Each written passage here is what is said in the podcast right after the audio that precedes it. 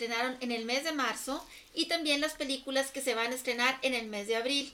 Nos acompaña Raúl, quien es el experto en cine y nos va a platicar acerca de su opinión y también de cómo estuvo la taquilla con varias películas. ¿Qué tal Raúl? ¿Cómo estás?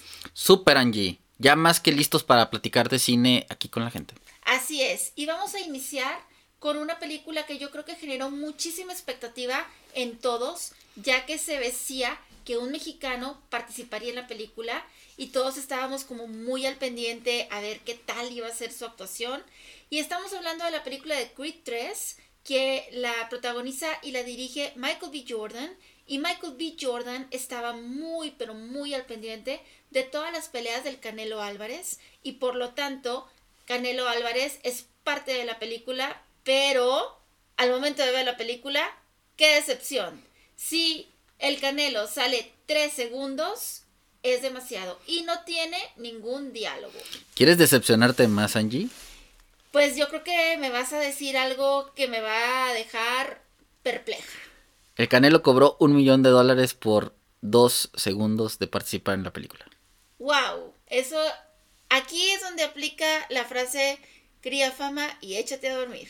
Es correcto. Pero ya hablando un poco más de la película, Angie, la verdad es que para mí Creed 3, si bien ha tenido muy buenas críticas en términos generales, a mí se me hizo una película ah, un tanto floja, creo que le falta un punch dramático. Siento que a pesar de que esta película viene siendo parte de la franquicia de, de Rocky como tal, es un spin-off, eh, sí se siente que le falta el personaje de Stallone que le daba otra característica de emotividad, le daba profundidad al relato. Eh, esta película se siente muy formulaica, muy genérica y prácticamente en muy poco tiempo eh, la película te lleva a los lugares más comunes que te puedas imaginar de este tipo de cintas. Si ya viste el tráiler, prácticamente ya viste la película, a mí sí me gustaría resaltar dos secuencias de acción que están impecablemente filmadas. Creo que Michael B. Jordan es un talento en la dirección, siempre y cuando tenga el proyecto correcto. Por ahí también he escuchado que eh, van a expandir el universo de Creed, le van a hacer una serie animada por parte de la gente de MGM y Amazon y también le van a hacer un spin-off probablemente al personaje de la hija, que hay que mencionar, la parte de la hija está muy bien llevado y en general las actuaciones están muy sólidas, pero no sé, siento que la película está muy predecible y le falta mucho punch dramático. Si tú tuvieras que darle una calificación a Creed, ¿cuál sería? Entre 6.5 y 7. Wow, es bajo en realidad. Es relativamente bajo, pero digo, está pasable. Se deja ver. Perfecto. Y bueno, también otra película que se estrenó en cines y que generó también mucha controversia en el sentido de que era una película con muchas nominaciones, inclusive estuvo nominada al Oscar como mejor película, como mejor guion, fue Woman Talking. Woman Talking, eh, a mí me gustaría resaltar que la mayoría del reparto son mujeres, por lo tanto va dirigido al género femenino y entre las actuaciones están Claire Foy, Rooney Mara, Jessie Buckley, Frances McDormand, o sea, realmente son muy buenas actrices, pero creo que sí le falta un poco el lado masculino. De hecho sale Ben Whishaw como la contraparte masculina, pero es una película que al menos para mí no conectó porque yo no soy el target. Es una película que habla sobre tres decisiones, son tres decisiones que deben de tomar eh, los personajes eh, femeninos en este caso. Eh, obviamente habla sobre el machismo, habla sobre los abusos y no sé, ah, por momentos sentí la película un poco medio propagandista y siento que es una película muy lenta, densa, pesada y que cuando tiene algunos momentos de brillantez, eh, por ahí hay una subtrama de las hijas de un cierto personaje donde se rompe el clímax dramático. Entonces, mm, no sé, no me terminó de, de amarrar. Es una película interesante, pero quizás yo no soy el target, no soy el nicho y no la disfruté como me hubiera gustado. Ok, y de hecho, fíjate, hubo otras películas, hablando de películas nominadas a los Oscars, que también se estrenaron en el mes de marzo, y estoy hablando de Close, que iba como mejor película por parte de Bélgica, y también EO, pero creo que era de Polonia. EO era de Polonia, la era del burrito. Así es, entonces esas películas también se estrenaron en el mes de marzo. Y bueno, otra película de la que ya hablamos eh, extensamente en el podcast pasado, precisamente fue Scream. Se estrenó Scream 6, pero como todos ustedes saben, existen seis películas de Scream y platicamos acerca de toda la franquicia, de toda la saga. Y según tengo entendido, próximamente van a estar filmando Scream 7. Es correcto, los, la taquilla de Scream 6 ha sido bastante buena todavía no supera a Scream 1 y a Scream 2, pero digamos que ya es la tercera con mejor taquilla. Ha recaudado cuatro veces su inversión, es decir, la película ya es rentable y pues todo parece indicar que en el mes de octubre van a comenzar las filmaciones de lo que vendría siendo Scream 7 para que probablemente podamos tener la séptima entrega en Halloween del 2024. Y sería con Melissa Barrera y con Jenna Ortega. Es correcto. Ok, perfecto. ¿Algún otro estreno que tú recuerdes? Fíjate que salió una película con Adam Driver de ciencia ficción que se llama 65. El tráiler prometía mucho. De hecho, el tráiler a mí me gustó bastante. El tráiler prometía muchísimo, pero se entendía que era una película de un presupuesto moderado, es decir, de unos 45 millones de dólares, con dinosaurios. Entonces, no podías esperar que toda la película fuera de dinosaurios. Y eso se entiende. Sin embargo, esta película no sé si tú, Angie, sepas lo que es el, embargo de críticas. Según lo que tengo entendido, el embargo de críticas es que los críticos son los primeros que ven la película, pero no pueden hablar de ella a menos que los autoricen. Si nos fuéramos a los negocios es como un NDA, donde los críticos no pueden hablar sobre la película que se estuvo viendo y generalmente esto es un, eh, digamos, esto sirve para que los generalmente las películas se los muestran a los críticos eh, con tiempo de anticipación para que puedan preparar sus críticas, sus videos de YouTube y sus y la eh, idea es que interacción en redes obviamente. Y, y obviamente los, los estudios están esperando que los críticos hablen bien de la película. Pero ¿qué pasa cuando una película sueltan o liberan el embargo dos horas antes de que se estrene? Eso, eso te da una señal de que quizás el estudio no le tiene tanta confianza a la película. ¿Por qué? Porque a lo mejor el crítico va a decir, ¿saben qué? Esta película es una basura, esta película no la vean, está muy aburrida. Y la gente pierde el interés en esta película. Así es. Y, y sabes qué? Muchas veces lo que sucede es que al momento que no sabes cómo está la película, tú compras el boleto del cine, tú vas con toda la ilusión a ver una película porque no sabes absolutamente nada de ella. Y si un crítico te dice que es una muy mala película, obviamente dices, pues no voy a ahorrar ese dinero o voy a ver otra opción. Exacto, y 65 es este caso. ¿Por qué? Porque tuvo una aprobación de 35%, es decir, muy baja, y la gente le perdió el interés de verla. La, la realidad es que a mí en lo particular se me hizo una película muy aburrida, tiene muy pocos diálogos, las escenas de dinosaurios son raquíticas, es decir, no hay muchas escenas de dinosaurios. La película no mantiene tensión. El tráiler te manejaba una tensión que no tiene la película. Y es una película completamente olvidable. Generalmente Adam Driver hace películas muy buenas. Sí, claro. Tiene buen sentido para hacer cine. Y la película venía producida por Sam Raimi, que nos daba a entender que podía ser algo interesante. Pero es una película que se queda muy a medias que a mí la verdad me dio hasta sueño. Se me hizo muy aburrida y yo la verdad no, no la recomendaría en general. ¿Tú la repruebas? Yo sí la repruebo, yo sí le pongo un 4.5, un 5. Wow. Y en taquilla tampoco le ha ido muy bien, que digamos, porque si la película costó 40 millones, ha recaudado 60 a nivel mundial. O sea, le ha ido muy mal. No ha sido para nada una película exitosa. Un fracaso para Adam Driver. Un fracaso. Y hablando de películas de nicho, ah, salió una película basada en el anime de Demon Slayer, es un anime muy popular. Y algo, algo interesante pasó con esta película, Angie, porque llenó las salas de cine en su eh, primera semana de exhibición. Pero este fenómeno es un fenómeno muy interesante que se le conoce como el front loading. Es yo lleno las salas la primera semana, pero después mi caída de taquilla es de un 90% y ya prácticamente nadie la ve y nadie se acuerda que existió.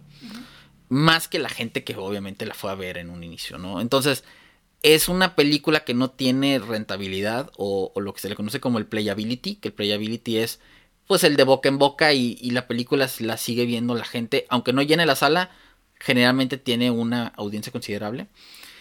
Y Demon Slayer fue un trancazo la primera semana, es más, en algunos países hasta arrebasó lo que fue la taquilla de Scream, que fue la más potente en esa semana de estreno.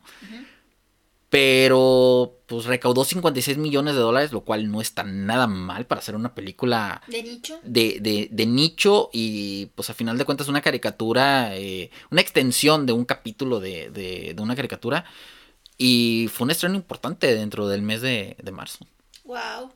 Y otro estreno muy importante que me gustaría platicar acerca de una anécdota que muchos vimos en redes sociales es precisamente, hay una promoción en un cine con respecto a los combos que te hacían más grande el combo y demás y resulta que tenías que decir una palabra clave. Chayán. Chayán, exactamente. Entonces, no es Chayán, es Chazam. Y de hecho tenemos que platicar acerca de Chazam 2. Chazam 2, como buena película de superhéroes. ¿Tú qué nos puedes comentar? Shazam 2. Que, es, que vamos a decir que es tu target. Shazam 2 es una película que a mí en términos particulares me pareció entretenida. Me pareció que vale la pena eh, verla con unas palomitas, unos snacks y la pasas bien. Sin embargo, a pesar de que la película tuvo un presupuesto relativamente modesto, porque 100 millones de dólares para una película de superhéroes y una película de Warner Brothers y DC es un presupuesto muy, muy moderado. La película ha sido un gran fracaso. Yo creo que es el primer gran fracaso del año, porque ha recaudado solamente 123 millones en tres semanas de estreno. Es decir, es muy poco dinero. Y lo más preocupante es que, si bien la película ahorita está en el cine, ya está en video on demand para renta y para venta. Entonces, estamos hablando de como no pudo eh, sustentar la taquilla, eh, Warner Brothers está viendo otras maneras de que pueda recuperar de alguna manera parte de la, de la inversión, porque muy probablemente esta película va a dar pérdidas, y va a dar pérdidas porque de entrada Shazam no es un superhéroe tan popular. Es conocido, pero no es tan popular, no es tan, querido. querido. Exacto. Sí. Realmente Shazam nunca se ha sabido si forma parte de la Liga de la Justicia o forma parte de la Justice Society. O sea, realmente no está como muy identificado del bando en el que está no está interconectada con prácticamente ninguna película porque en su momento La Roca y Zachary Levi tuvieron ahí algunas diferencias y La Roca no quiso estar en Shazam y Shazam no quiso estar en la... O sea, tuvieron ahí problemas entre ellos, ¿no? Entonces, es una película cuyos villanas son bastante olvidables, no, no generan y una... Eso que está Helen Mirren pues sí, está Helen Mirren, pero realmente no son amenazantes, no son villanas tampoco importantes dentro del universo de Shazam. Y la verdad es que siento que es una película que si bien está entretenida, no pasa de eso, no, la, no es memorable, no la vas a recordar, no, no se te va a quedar en, en la mente y no va a estar dentro de tu top de películas. Ok, y bueno, yo quisiera platicarles que este año es el año de los ositos porque tuvimos en enero un estreno de un oso y ahora tenemos otra película de un oso.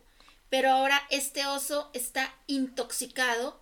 Cocaine Bear fue la película que se estrenó en el mes de marzo y trata acerca de un oso que toma o come un polvo, vamos a llamarlo así. Consume un polvo. Consume un polvo y se vuelve sumamente loco, salvaje, agresivo y hace cosas inverosímiles, inauditas, que jamás nadie se puede imaginar. Como que salta, que trepa, que casi vuela, bueno, cosas así que dices, esto no, no es posible en la vida real. Esa película está protagonizada por Ray Liotta y por Kerry Russell Y bueno, no sé tú qué nos puedas platicar acerca de la película. ¿Cuál fue tu, tu impresión? ¿Te gustó? ¿No te gustó? ¿No la recomiendas? Se me hizo una película pasable de, de, serie B. Es una película entretenida, bastante exagerada y bastante bizarra. Eh, si bien está basada en hechos de la vida real, es parcialmente basada, porque la realidad es que sí tiraron un cargamento, sí el oso consumió eh, este polvo, eh, pero la realidad es que el oso murió. O sea, todo lo que... Y le hicieron una estatua, si mal no recuerdo. Entonces, ahí acabó la anécdota, ahí acabó la historia. Aquí ya te ponen que el oso se pone súper loco y corretea y masacra y ya se vuelve una película ya de un humor muy ácido.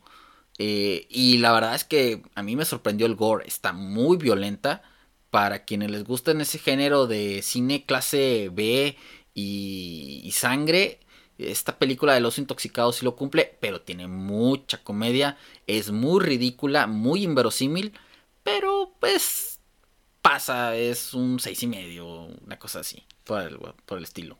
Y bueno, ahora llega el momento de hablar de México. México tenía una película que se esperaba muchísimo de ella, ¿Y por qué se esperaba mucho de ella? Y quiero explicar las razones. Primero que nada, Luis Estrada es el director. Luis Estrada se caracteriza por hacer eh, críticas muy agudas y muy fuertes a el gobierno mexicano. Saca una película, filma una película por sexenio y por lo general a finales del sexenio es cuando muestra la película porque tiene como más información acerca de ese presidente, ese gabinete, ese gobierno y hace una crítica acerca de ello. Ahora lo que sucedió con esta película, estoy hablando de Que Viva México, es que esa película iba a salir a streaming, pero eh, tuvieron una discusión con Netflix y Luis Estrada luchó y luchó para que se estrenara y se exhibiera en cines y lo logró. Pero ¿qué sucede con Que Viva México? Que Viva México en esta ocasión creo que la crítica es muy leve es una crítica muy tranquila. Cuenta con un gran reparto, como Damián Alcázar, como Poncho Herrera de RBD, Anela Reguera, Joaquín Cosío, etc. O sea, realmente cuenta con muy buen cast, un cast muy prometedor. Pero la película yo he escuchado a mucha gente que no le ha gustado. No sé si tú tengas alguna opinión con respecto a esta película. Si a mí me preguntas cuál es la película que más me ha decepcionado del año, para mí fue Que Viva México mi querida México, yo tenía, digamos, la expectativa de mínimo ver algo como la dictadura perfecta. Exacto, porque recordemos que la dictadura perfecta, el infierno, la ley de Herodes, la ley de Herodes y un mundo maravilloso que esa es la peorcita de Luis Estrada, que ahora sí que retrataba Foxilandia. Eh, siento que Que Viva México está plagada de clichés, siento que está plagada de un humor muy básico, no le encontré tanta crítica política. Fue más un, un compendio de chistes de clases sociales. Creo que en base a eso juega mucho eh, el humor de la, de la cinta. Y termina por ser un humor muy básico. Cosas muy vistas ya. Eh, muy gastadas. Muy gastadas, sí. De, de momentos está tan caricaturesca la película que se siente como si estuvieras viendo, no sé, la parodia o una cosa así, o sea, no, no se siente... Un programa de Televisa. sí, se siente acartonada, se siente caricaturizada, se siente... Eh, no sé, me, me, me, dejó muchas, muchas, muchas eh, inquietudes en cuanto a que esto tenía demasiado potencial para hacer algo mejor. Digo, eh, son los estereotipos de todos los diferentes personajes que tú te puedas imaginar en una película. Está el corrupto, está el ranchero, está eh, la mujer de la vida galante, está el narcotraficante. Son todos los estereotipos que te puedas imaginar sobre los pobres y los ricos. Ahí están recalcados en la película. Y a mí en lo particular, a pesar de que salen grandes, grandes, pero grandes actores, híjole, los vi actuar muy mal porque creo que la dirección de actores está muy mal. O sea, el tono fársico sobresale. O sea, no, no, no, no sentí que los personajes realmente eh, fueran personajes, ¿no? Son más como viñetas, más como, como estereotipos. No, no me importaron los personajes. Tiene ahí algunos giros. El, que sí eh, reconoceré que me gustó mucho fue el de la abuela. El personaje de la abuela se me hizo muy divertido. De Angelina Peláez. De Angelina Peláez. Pero en general se me hizo muy plana la película, muy tibia en cuanto a su crítica político-social. Y... ¿La duración? Tres horas de duración es un exceso para lo que fue. Sí, la verdad que iba a México yo creo que ha decepcionado, mm, a pesar de toda la gran expectativa de todos. Ojo, importante, tuvo una exhibición de 3.000 salas y eso no es poca cosa, ¿eh?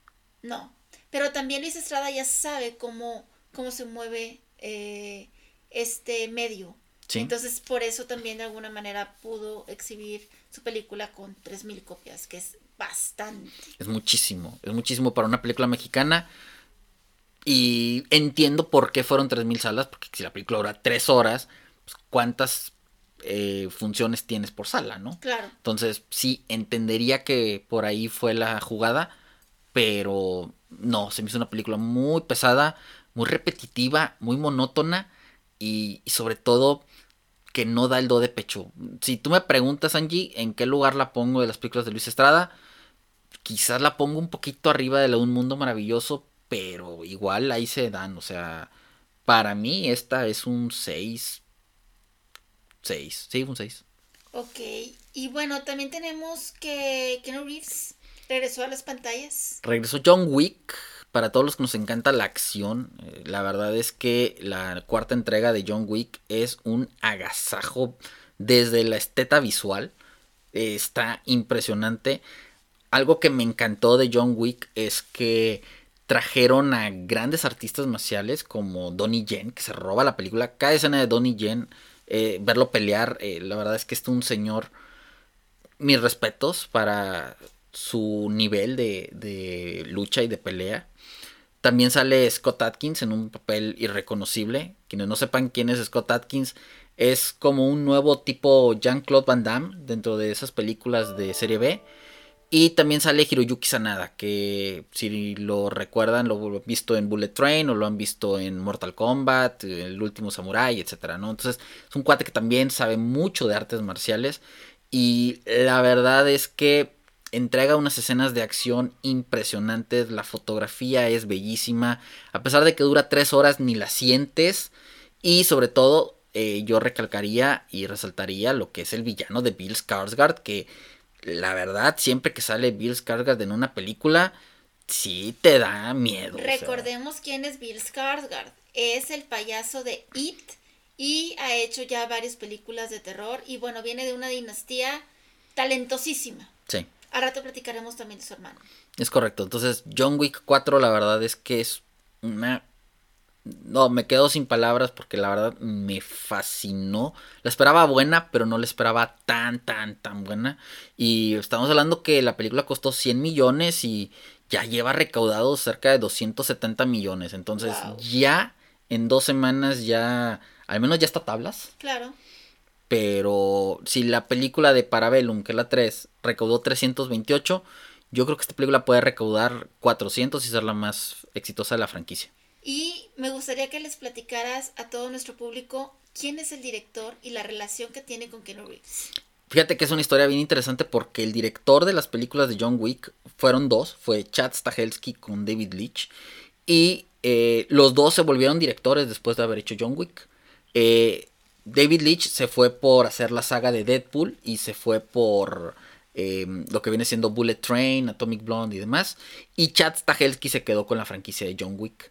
Pero, ¿quiénes eran, ¿quiénes eran ellos? Bueno, ellos eran eh, stunts en lo que viene siendo la franquicia de Matrix. Y Chad Stahelski en particular era el stunt de Keanu Reeves. Y ahora es el jefe de Keanu Reeves. Y ahora es el jefe de, de Keanu Reeves. Y algo que me pareció también importante es que en la película de Matrix eh, Resurrections, Chad Stahelski eh, se encarga de hacer el papel del esposo de Trinity. Entonces es ahora ya no es stunt, ahora también es actor. Wow, qué padre historia y qué padre que de repente es el stunt y luego es el jefe. Porque quieras que no, el director es el jefe del actor y es el jefe de, todo el, el, crew. Entonces, qué padrísima, qué padrísima historia. Y bueno, también tenemos otra película que fue Calabozos y Dragones con eh, Chris Pine. Y según tengo entendido, esta película ha gustado bastante, más no ha sido muy significativo el éxito. Sí, a mí, si me preguntas, a mí se me hizo una película muy divertida. Eh, es de los directores de esta película que se llamó Game Night con Jason Bateman y con Rachel McAdams. Si no la han visto, es una recomendación de cine en mente. Sí, si se quieren pasar un buen rato, Game Night se los hará hacer. Y es una película que costó 150 millones de dólares y al día de hoy lleva 124 millones. Es decir, ahí la lleva. No es un éxito total, no es un fracaso total creo que le puede ayudar el de boca en boca porque creo que es una película que si bien muchos no le tenían muchas expectativas, yo creo que todos salían contentos cuando ven la película. Y pues puedes estar en una cena de amigos y dices, oye, este, ¿ya viste la película de Calabozos? Sí, ¿sabes qué? Yo ya la vi, me la recomiendas, sí, sí te la recomiendo y ya, ya la vas a ver al cine, ¿no? Entonces, creo que todavía tiene mucho gas esta película de Calabozos y Dragones. Eh, me gusta que tiene efectos prácticos, me gusta la comedia, el cast creo que funciona bastante bien. En términos generales se me hizo una película muy muy entretenida, muy divertida y creo que tiene uno de los mejores planos secuencias que he visto en los últimos años en cuanto al cine fantástico. Me gustó mucho una escena donde el personaje de Sofía Lillis se va cambiando, se va transformando en diferentes animales, pero la toma es aérea y luego subterránea y luego estangular y la verdad es que está muy buena la escena. Se nota que está em, con efectos de CGI esa, esa escena, pero la verdad la ejecución me, fascinó, me voló la cabeza esa, esa escena en particular. ¿Qué calificación le darías a Calabozos y Dragones? Es un 8. Un 8. Sí, sí me gustó para un 8, la verdad. Sí se me hizo entre 7 y medio y 8, pero sí, sí se me hizo muy divertida, muy entretenida y y la verdad es que sí, no esperaba mucho. El tráiler a mí no me terminaba de gustar. Pero la película en sí sí me pareció muy divertida. Y es momento de seguir hablando de los Skarsgård. Porque vamos a hablar de una película llamada Infinity Pool. Infinity Pool está protagonizada por Alexander Skarsgård y por Mia Goth. Y según tengo entendido, te gustó, pero no tanto. Entonces quiero que nos expliques ¿Qué fue lo que te gustó de la película y qué no te gustó? Bueno, me gustaron dos cosas en particular. Me gustó. De entrada, esta película se exhibió en el Festival de Sundance y ahí fue cuando empezó a hacer ruido. De hecho, platicamos de esta película cuando, iba, cuando estábamos hablando de los estrenos de este año. Correcto. Y es dirigida por Brandon Cronenberg, que es el, el hijo de el famoso director David Cronenberg, ¿no? El que hizo La Mosca y ha hecho otras películas interesantes. Eh, Cronenberg el papá siempre ha tenido un gusto por cosas un poco abstractas, un poco bizarras y demás. Esta, si mal no recuerdo, la segunda película de Brandon Cronenberg. Hizo una que se llamó Possessor, pero esa no la vi. Tiene la misma escuela del papá. Es decir, le gusta lo abstracto, le gusta lo sórdido. Eh, este tipo de películas que tienen eh, un, discurso eh, que habla sobre la muerte, que habla sobre la resurrección. Me parece una película cuya premisa es fascinante. No quiero revelarles la premisa porque a lo mejor se las puedo un poco arruinar. Pero habla sobre, digamos, la reencarnación de alguna manera. Eh, pero de una manera un poco diferente. Está protagonizada por Alexander Skarsgård y por Mia Goth. Los dos creo que están muy bien en el papel. Mia Goth sigue en este plan psycho muy cañón. Y que le sale natural. Que le sale natural y que próximamente ya se anunció el cast para Maxine, ¿eh?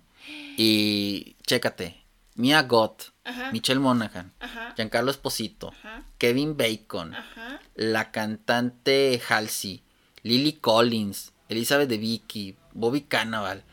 La verdad. Wow. Suena, suena interesante, Maxine. Pero bueno, hablando de, de Infinity Pool, siento que la premisa está muy bien realizada.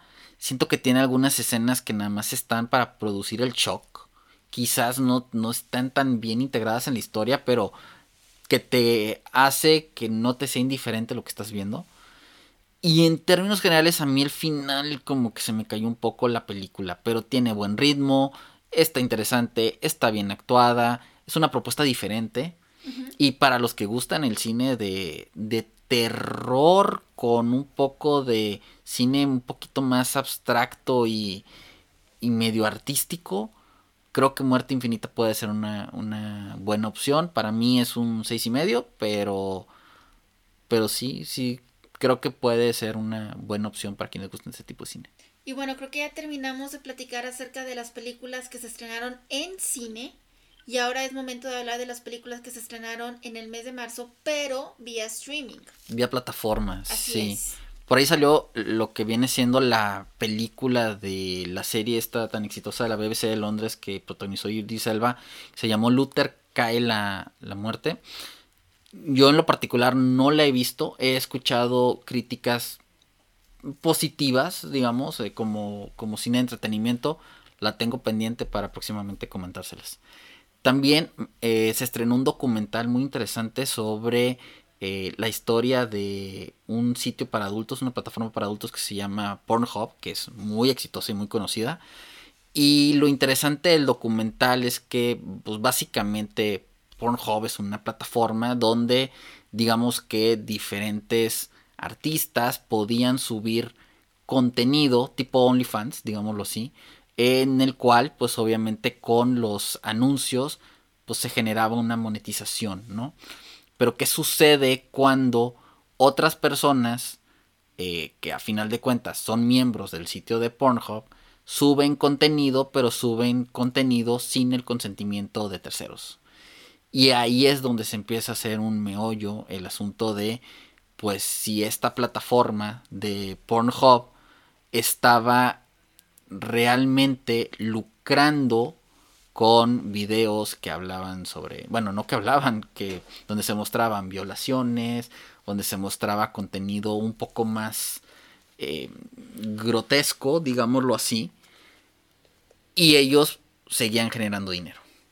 ¿Me explico? Y entonces eh, eh, asociaciones civiles, activistas, todos quisieron hacer que esta página o esta plataforma pues cerrara, ¿no? y eso implicaba también lo que viene siendo eh, pues el trabajo de ciertas artistas eh, o ciertos actores que estaban viendo una oportunidad de negocio en esta plataforma eh, pues que se quedaran sin trabajo hasta cierto punto, ¿no? Y, tuvieran que regresar otra vez a la industria cinematográfica del cine para adultos. Entonces, se me hizo un documental interesante, fue un estreno importante de Netflix.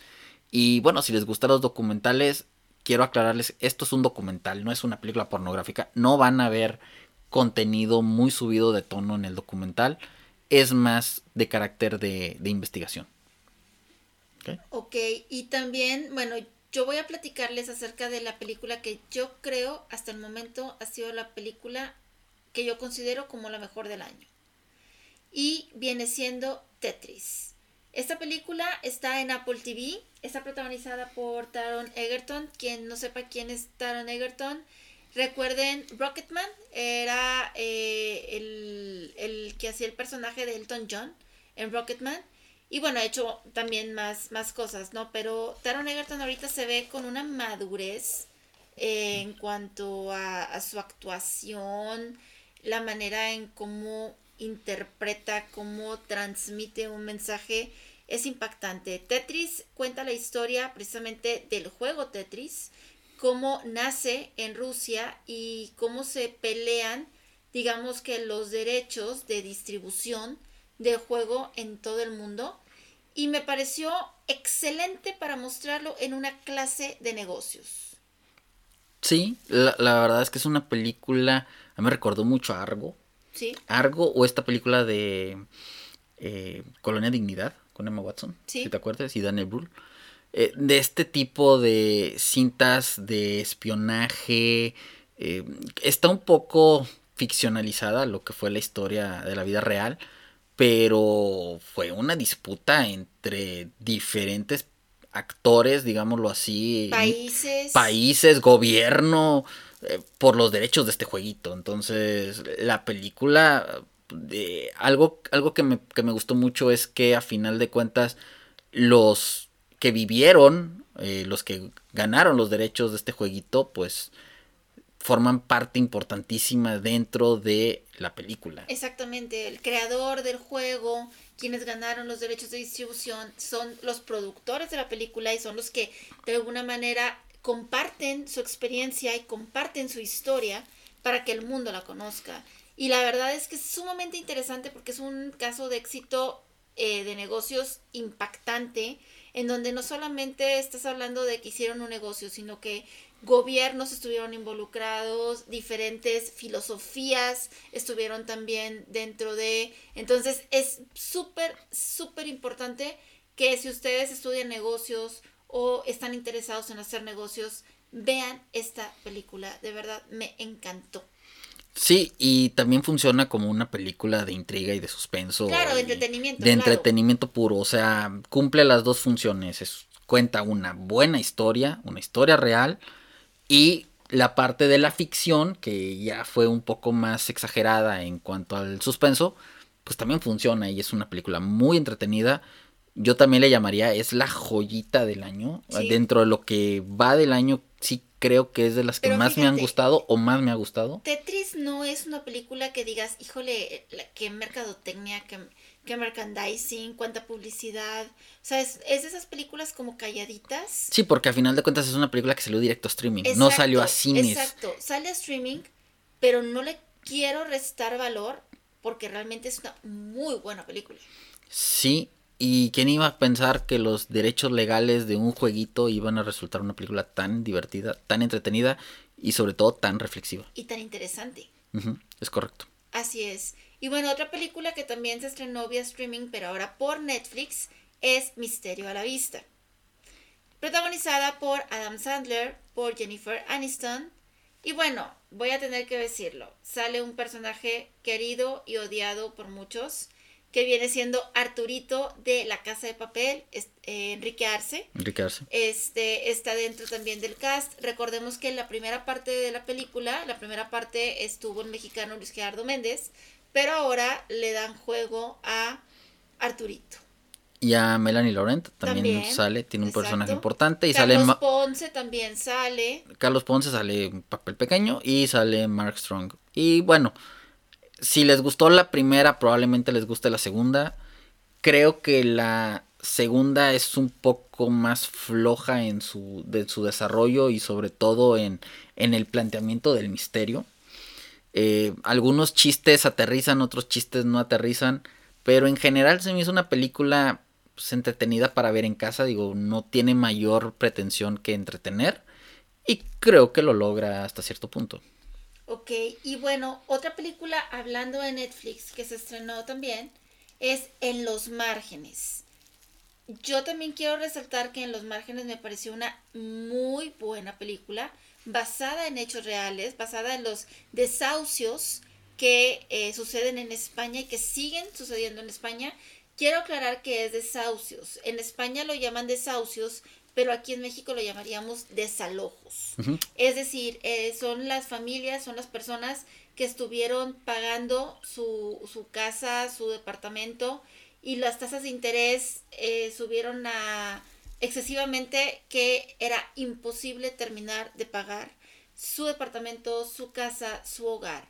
Entonces, esta es muy interesante porque realmente está basada en hechos reales. La película se siente muy real. Está protagonizada por Penélope Cruz, por Luis Tosar y también por Juan Diego Boto, que en este caso Juan Diego Boto es el director de la película, es su ópera prima y la verdad es que la película se siente tan, tan real que inclusive te sientes parte de, es parte del ambiente, porque mucha gente que se ve ahí en la película, inclusive yo puedo eh, pensar que es gente que realmente estaba viviendo esa situación.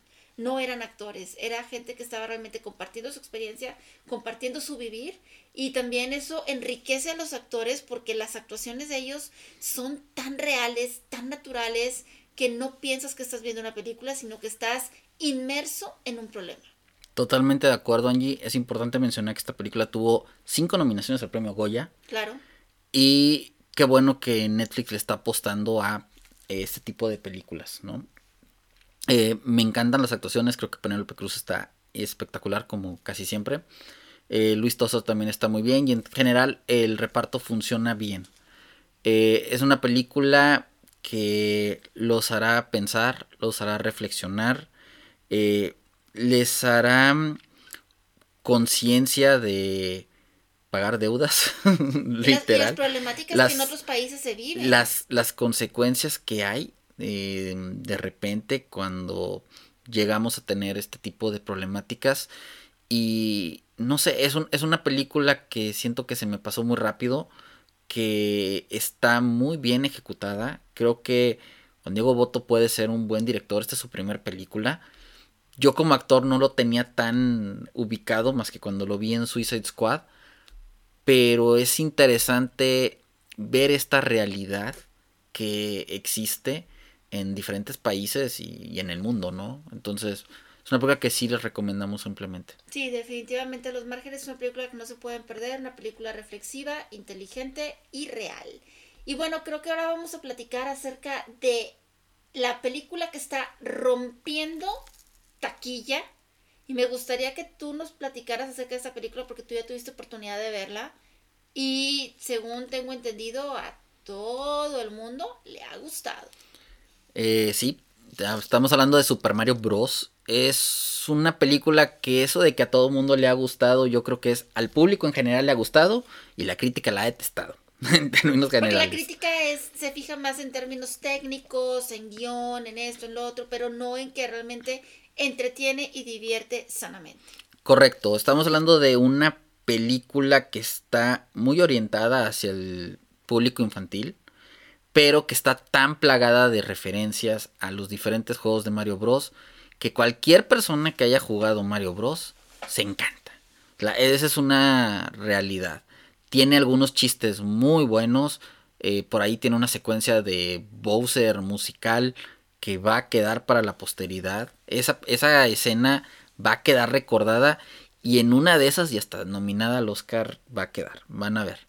Eh, es una cinta que muy fiel a lo que hace Illumination Studios. Es una película totalmente blanca para niños. Ellos son los que, los que se encargaron de hacer mi villano favorito y se encargaron de hacer eh, estas películas de La vida secreta de las mascotas y, y, las de Sing. Entonces el target está muy enfocado a los niños y lo que nos demuestra aquí es que con los avances tecnológicos y con la animación impecable de, de este estudio, eh, posiblemente con esta alianza que hicieron con Nintendo, vamos a tener en un futuro no solamente Super Mario Bros. 2, vamos a tener la película de Zelda, vamos a tener la película de Kirby, vamos a tener la película de Donkey Kong.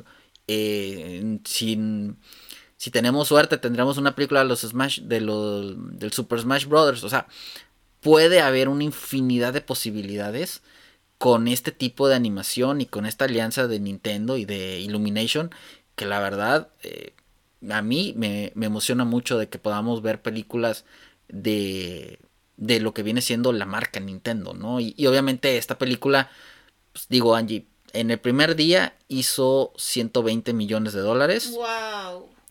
Y estamos hablando que en un fin de semana largo de exhibición, la película ya tiene 377 millones de dólares cuando costó 100. ¡Wow! Estamos hablando que esta película, sin duda alguna, va a entrar dentro del top 10 histórico de taquilla tiene mucho camino por recorrer. Eh, al rato vamos a ver las, lo que viene siendo los estrenos del mes de abril. Y vamos a ver que no tiene competencia para que le quiten el primer lugar durante varias semanas. Entonces, Super Mario Bros. Yo la recomiendo ampliamente. Si tienen niños, llévenlos. Se la van a pasar increíble. Ustedes como adultos también se la van a pasar increíble. Y siento que es una película a la que no tenemos por qué ser tan críticos en que si el desarrollo de los personajes, que si las motivaciones de los personajes, la realidad es que el juego de Nintendo tampoco tenía eso y no tendríamos por qué reprochárselo a la película, ¿no? Sí, perfecto. Sí, de hecho eh, he escuchado muy buenos comentarios con respecto a Super Mario Bros. Y bueno, pues por lo que comentas, es difícil que le vayan a quitar el primer lugar. Pero al rato vamos a platicar acerca de eso. Correcto. A mí me gustaría platicar acerca de la nueva película de Ben Affleck, que se llama Air. Air precisamente porque habla acerca de la historia de cómo lograron convencer a Michael Jordan para que Michael Jordan fuera la imagen de Nike. Y precisamente los tenis pues se llamaban Air. Eh, y lo que me gustó de la película es que es una película que está basada en hechos reales.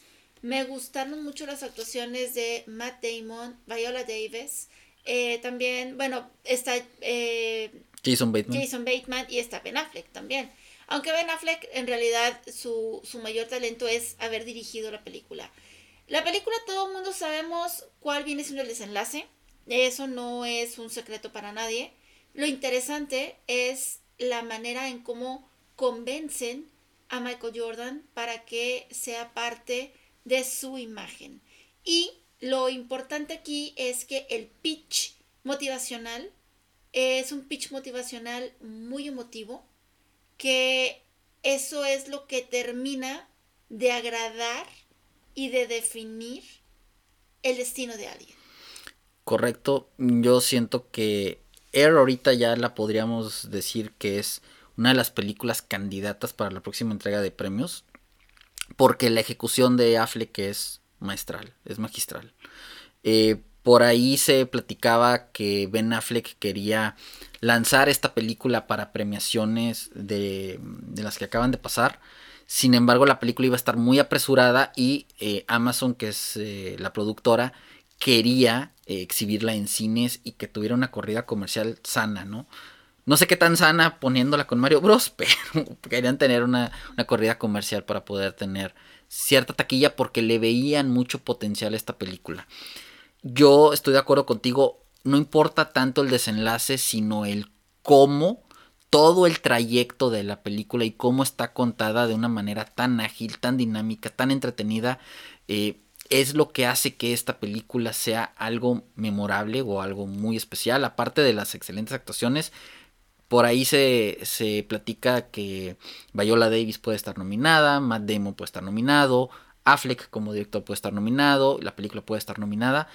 Quizás es muy temprano decir que estas pueden ser posibles candidaturas, pero eh, digamos que eh, material hay, porque hay, hay calidad en la, en la película. Interesante que Michael Jordan, eh, Ben Affleck cuenta que Michael Jordan le pidió que el papel de la mamá fuera interpretado por Viola Davis porque es una actriz a la que él admira bastante y la verdad es que pues, digo, qué mejor actriz para interpretar a... Y a lo mejor se parece a su mamá también. Y a lo mejor también a cierto punto se parece a la mamá y la mamá es pivote en, la historia, ¿no? Las negociaciones fueron con la mamá. Las negociaciones fueron con la mamá, entonces que tener a una gran actriz como ella, digo, es un plus. Y también por ahí en la película no sale mucho Michael Jordan, pero precisamente porque Ben Affleck no le quiso, eh, digamos, Michael Jordan no sale, es, una silueta lo que sale de Michael Jordan, y Ben Affleck no le quiso faltar al respeto a la grandeza de Michael Jordan dándole un papel secundario. Entonces, yo me quedo con que la película está muy bien dirigida, tiene muy buen ritmo, es muy entretenida, y hay algo bien curioso. Eh, hay una canción que se llama Holding Out for a Hero de Bonnie Tyler, que la, pudieran, la pueden escuchar en Air, la pueden escuchar en Super Mario Bros. La pueden escuchar en Shazam. Y la pueden escuchar en Tetris. Entonces es algo que se me hizo peculiar porque cuatro películas de las que estamos hablando aquí en este podcast tienen esa canción como parte del soundtrack. Es un dato curioso. Pero por ahí también salió la película El exorcista del Papa. Esta película es protagonizada por Russell Crowe y habla sobre exorcismos. Es una película que en términos generales yo no la he visto, pero la crítica ha comentado que el personaje de Russell Crowe salva la película porque es un personaje con un humor muy ácido y que es la típica película de exorcismos. Así, tal cual. ¿Y qué otras películas vienen ahora? Fíjate que para la próxima semana, el 14 de abril, va a salir una película que se llama El maravilloso desastre. Esta película es muy en sintonía con lo que viene siendo la saga de After. Está basada en diferentes mm, saga de novelas, digámoslo así, de eh, románticas juven- romances juveniles. tóxicos juveniles, ¿no? Y está protagonizada por Dylan Sprouse. Y si no saben quién es Dylan Sprouse, era el niñito que salía en la película de Un Papá Genial con Adam Sandler. Ajá, sí. ¿Te acuerdas que eran dos hermanos? Uno Sí, sí, es sí. Cole y el otro se llama Dylan Sprouse. Bueno, Dylan es el protagonista de esta película. Y una chica que se llama Virginia Garner, que yo recuerdo haberla visto en una película que se llama La Caída, que estaba muy, muy, muy padre esa película de, de La Caída. También va a salir eh, la versión americana de esta película española que se llamó Los Campeones, donde salía. Javier Fesser, Sí, claro, claro. y que estuvo nominado a varios premios Goya. Fue, y... fue de hecho la ganadora del Goya, creo. Creo que sí fue ganadora del Goya. Sacaron un remake ahora con Woody Harrelson. Habrá que ver qué tal está. Y por ahí el gran estreno o lo que le está apostando eh, la cadena más importante de cines en México es una película mexicana que se llama La Usurpadora y está basado en la novela de Televisa, pero musical. Pero es con Alan Estrada. Es con Alan Estrada, pero ah, habrá que ver. Le Vamos, están a vamos a darle la oportunidad. Yo siento que no va a ser una gran taquilla, pero vamos a ver. ¿Me recuerdas, sabes, a qué película? A la de Juan Gabriel. pudiera ser. Sí, ¿verdad? Pudiera como que, Como que todo pinta para que se parezca a esa película. Es correcto. Y para el 21 de abril va a salir una película que es un poco más de nicho, es de, de mm, lo que viene siendo la saga de Evil Dead. Esta película se llama Evil Dead El Despertar. Han salido las primeras críticas y han sido sumamente positivas. Es una franquicia que en general eh, transmite bastante bien la parte de la tensión y el miedo. Y dicen que esta película es de lo mejor de la saga. Entonces está producida por Sam Raimi y se espera que vaya a tener éxito. No creo que rompa la taquilla por el nicho de que ser una película de terror y, gore, pero creo que sí le puede ir bien en términos generales. También de Francia nos va a llegar Los Tres Mos- Mosqueteros d'Artagnan con un, reparto de primer nivel. Va a salir Romain Dury, va a salir Vincent Cassel, va a salir Eva Green. Y bueno, Francia generalmente hace muy buen cine. Sí. Y pues ahora sí que ver nuevamente la historia de Alexander Dumas de Los Tres Mosqueteros digo, puede ser una buena alternativa. Y también va a salir lo nuevo de Ari Aster, que es View Tiene Miedo, con Joaquín Phoenix. Eh, todos los que hemos visto el tráiler y los que conocemos a Ari Aster, sabemos que va a ser una película bizarra, extraña, Sí. que nos va a confundir nuestra realidad y nuestra percepción y, Y que no es para todo público. y que no es para todo público, pero Ari Aster ha demostrado con dos películas que es uno de los mejores directores para eh, el género del terror y teniendo a Joaquín Phoenix en su reparto, no podemos esperar algo más que sorpresivo y sorprendente. Y para el 28 de abril va a salir Renfield, esta película con Nicholas Holt y con este Nicolas Cage. Que de hecho platicamos de esa película cuando hablamos de los estrenos de este año y el tráiler se ve sumamente divertido. Yo creo que va a ser una película que va a entretener muchísimo, más no sé cómo vaya a estar la taquilla. Y la crítica en general, eh, que ya la vio, que donde ya se levantó el embargo para redes sociales, eh, ha reaccionado muy positivo ante la película. Que dicen que es muy divertida. Por ahí también va a salir la película de la heredera en la mafia con Tony Collette y con Mónica Bellucci. Vi el tráiler, básicamente es una mujer que vive en los suburbios, que está casada, que tiene sus hijos y que de repente se le muere un tío italiano y ese un tío italiano era un capo de la mafia, entonces ella tiene que tomar el lugar y es- se ve mm, simpática la película, ¿no? Eh, por ahí también va a salir lo nuevo de Melissa Barrera que se llama No Descansarás o Bed Rest. Esta película sale, sale o salió en la plataforma de Hulu o va a salir en Estados Unidos en la plataforma de Hulu.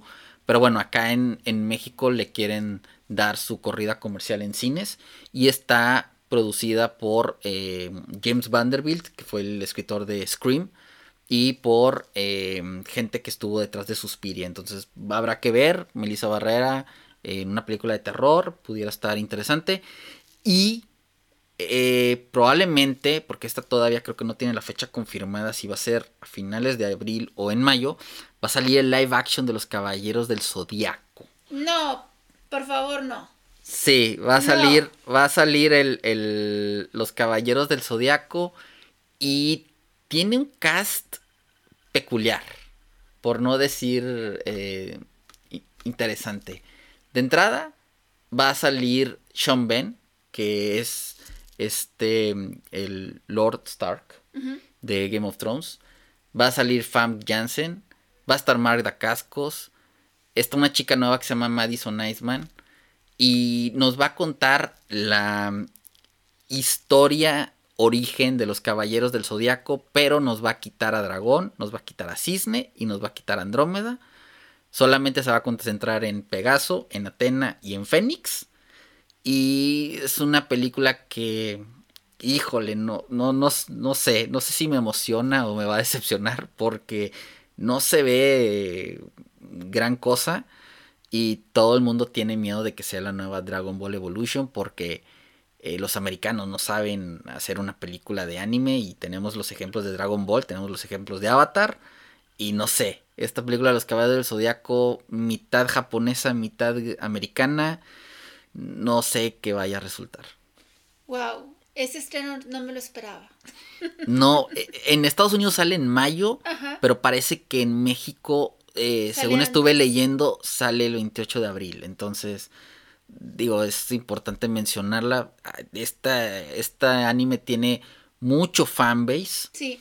Pero muchísimo. Demasiado. Pero después de lo que fue Dragon Ball Evolution y cómo ha sido eh, tratado el tráiler en particular, reaccionado la gente, tengo mis dudas si va a ser un éxito o va a ser un flop.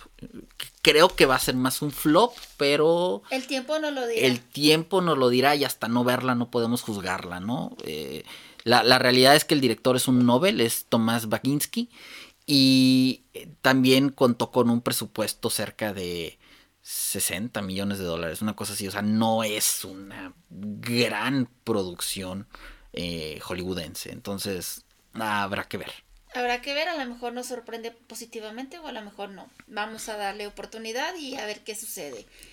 Bueno, pues ya no quisiera eh, que nos extendiéramos más en este episodio. Quisiera agradecer muchísimo por todo su apoyo. Recuerden seguirnos en redes sociales, recuerden escribirnos con sus sugerencias, con sus comentarios, que nos comenten por favor qué película les gusta, qué película no les gusta, si están de acuerdo con nosotros o no. Correcto, Angie. Pues primero que nada, eh, síganos en nuestras redes sociales como arroba cine en mente, en Facebook, en Twitter, en Instagram, en TikTok. Nos pueden escuchar en Spotify y ya nos pueden escuchar también en Apple Podcast. Así es. Muchísimas gracias por todo. Hasta luego. Muchísimas gracias. Cuídense mucho. Un abrazo. Hasta luego.